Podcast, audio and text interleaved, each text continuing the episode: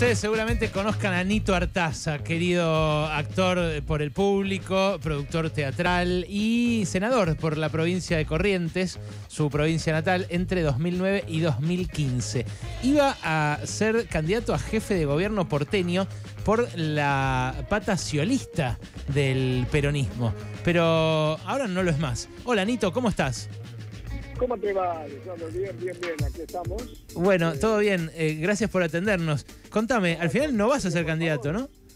Seguimos con la misma vocación y la misma fuerza. No pudimos, debido a, bueno, al producirse un poco la implosión, Sí. no llegamos bien con los avales en términos, nos faltaron por lo menos dos horas para cargarlo, etcétera, y otros requisitos, así que bueno, vamos a acompañar igual al, al espacio, ¿no? Pero- Tanto a nivel de la ciudad como a nivel nacional. Ah, bueno, eso te iba a preguntar. eh, al final entonces no vas a tener ninguna candidatura.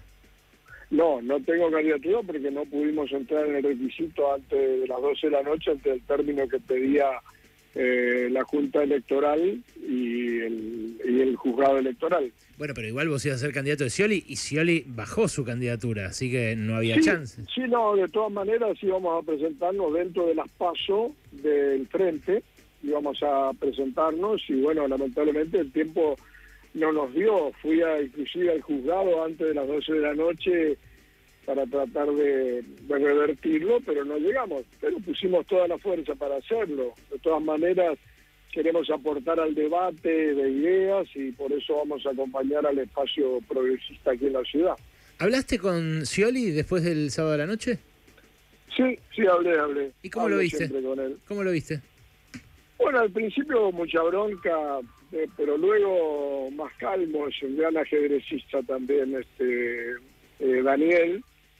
Lo vi calmo, bueno, después ustedes vieron posteriormente la reunión que ha tenido con la vicepresidenta y ahora con el ministro de Economía y actual precandidato, candidato mejor dicho, ¿no? Sí, sí, Así claro. que Daniel siempre ha sido muy leal a su idea.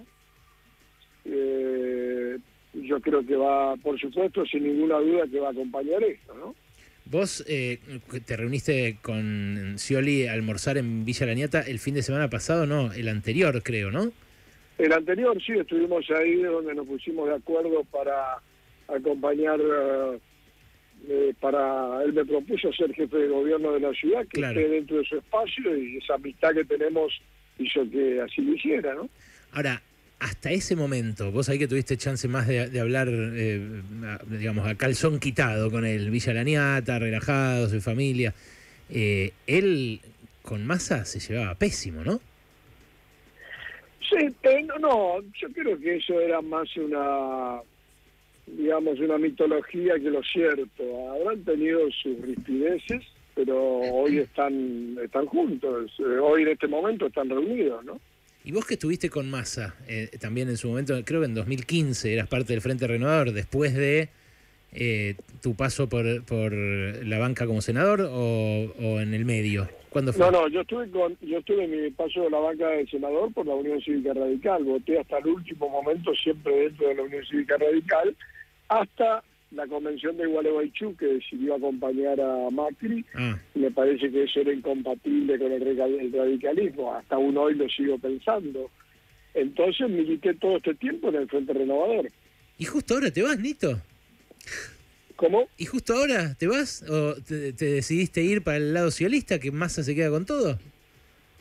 Sí, no, en este momento me parece que tal vez Sergio no me tenía dentro de su esquema, sobre todo cuando yo le dije que iba a, iba a lanzarme a la ciudad, porque yo nací en la ciudad de Buenos Aires, hace 44 años que vivo acá, y tengo el corazón partido entre Corrientes y Buenos Aires, pero por mi trabajo profesional también decidí quedarme mucho más tiempo acá en la ciudad de Buenos Aires y creo que él no me tenía pensado en su esquema. Entonces le avisé a Massa que tenía esta propuesta de Scioli y le dije, mirá, creo que le va a hacer bien eh, al frente esto, esta discusión, dirimir esto a las urnas.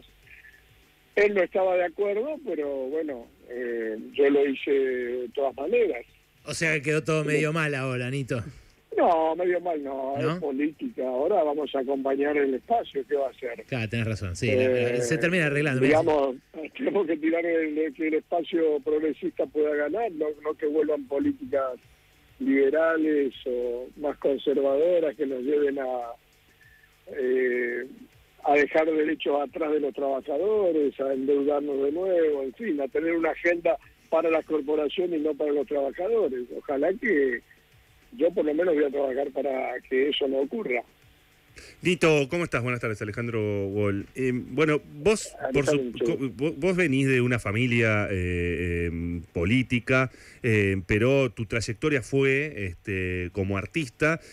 luego sí fuiste damnificado por el corralito en su momento, luego sí te lanzaste a la política, pero en la mirada general, ¿No es demasiado cruel también? Digo, ¿no tiene un costado esta cosa muy cruel del ir y venir, de, amistarse, de, de, enemistarse y luego amigarse porque la situación es así, de que te dejen afuera de una lista?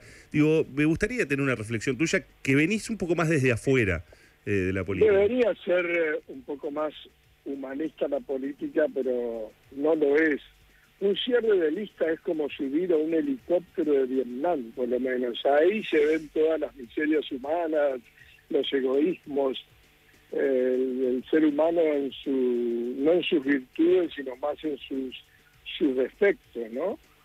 Y yo creo que habría que calmarse y habría que dejar, para eso el sistema democrático es lo mejor, elegir eh, o dejar elegir a la ciudadanía la que tiene que elegir, ¿no? Eh, a mí me parece que tendría que ser así. Yo creo que hay que volver a mejorar los partidos políticos que sean representaciones fundamentales entre la ciudadanía y el poder formal que nos gobierna. Volver a interpretar, interpelar a los jóvenes, volver a pensar que la política es un instrumento de cambio y de representación, no un, instrumento de corrupción. Nito, Gabriela, Gabriela Vulcano te saluda. Eh, vos ¿Cómo te va, Gabriela? Eh, ¿Cómo está? Eh, vos estuviste con Massa y eh, ahora eras candidato de Scioli. ¿Quién crees que de, de, ellos dos tiene más posibilidades de ganarle a Juntos por el Cambio, más allá de que Scioli no, ahora no va a competir, pero en cuanto a los perfiles? Mira, en el momento en que yo acepté la candidatura, de la propuesta que me hacía Scioli, yo ya era candidato a jefe de gobierno en la ciudad, teníamos un, eh, un instrumento propio, digamos, un partido para ser candidato, y no era candidato Massa, era en ese momento Ubado de Pedro y Mansur. Y entonces estaba absolutamente seguro de que Daniel podía ser el candidato que pueda unir a todo ese espacio. Eh, estaba absolutamente seguro. Hoy como están las cosas y las decisiones que se han unificado a través de los gobernadores, a través de los distintos espacios, pienso que Massa puede ser el que, el que pueda eh, conformar este, más sólidamente un... Eh, un, espacio para ganar la elección, inclusive con el acompañamiento de, Daniel, que hoy lo demostraron estando juntos. En el acto que hicieron ahí en el ND Ateneo de lanzamiento, eh, vos le tiraste a Daniel una magia, su imitación, la imitación que hace de él. Yo sé que muchas veces te lo piden en las entrevistas, no sé si a vos te gusta hacerlo, pero me parece que corresponde que ahora lo hagas con el candidato que quedó, con Sergio Massa. ¿Lo, ¿Cómo lo vamos a hacer si vivo, vivo de eso? Yo vivo para la política, pero no de la política, imagínense usted. ¿Lo tenés sacado? le dije a él que me preparé toda la vida para ser presidente, toda la vida me preparé, ¿no?